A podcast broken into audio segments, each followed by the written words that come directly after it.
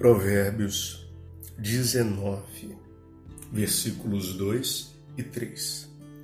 Não é bom agir sem refletir, pois quem apressa os passos acaba no erro.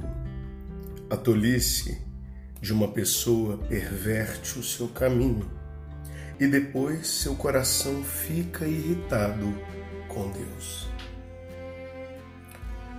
Toda decisão precisa de reflexão. Não é uma, duas, três vezes em que nós. Tomamos atitudes impensadas de maneira tão rápida que acabamos errando. E nos arrependemos.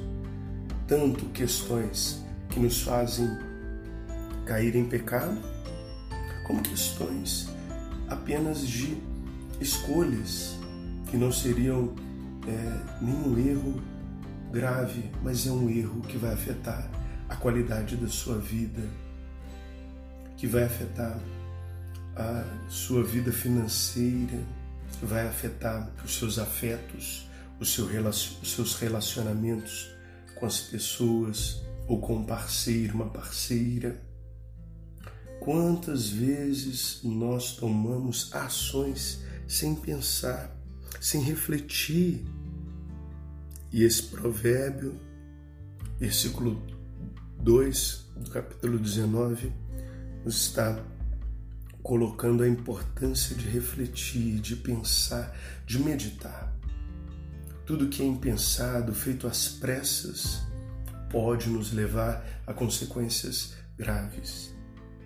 E no verso 3, nos fala sobre a tolice de uma pessoa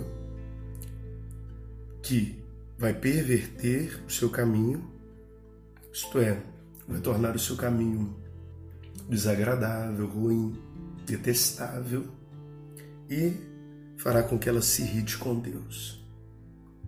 Nós não cuidamos bem da nossa saúde e depois culpamos a Deus o estado em que nós acabamos ficando.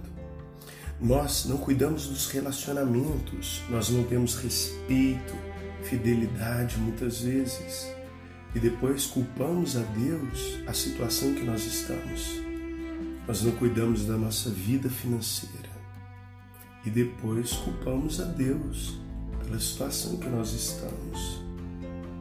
Todo, todo ato de tolo que nós vivemos acaba nos levando a murmurar culpar a Deus, questionar. Mas no fundo, no fundo, foi a nossa tolice, foi as nossas ações impensadas que nos levaram a tal situação. É como diz em outra parte da Escritura: aquilo que se planta, colhe. Quem planta o bem, colhe o bem. Quem planta o mal, o mal.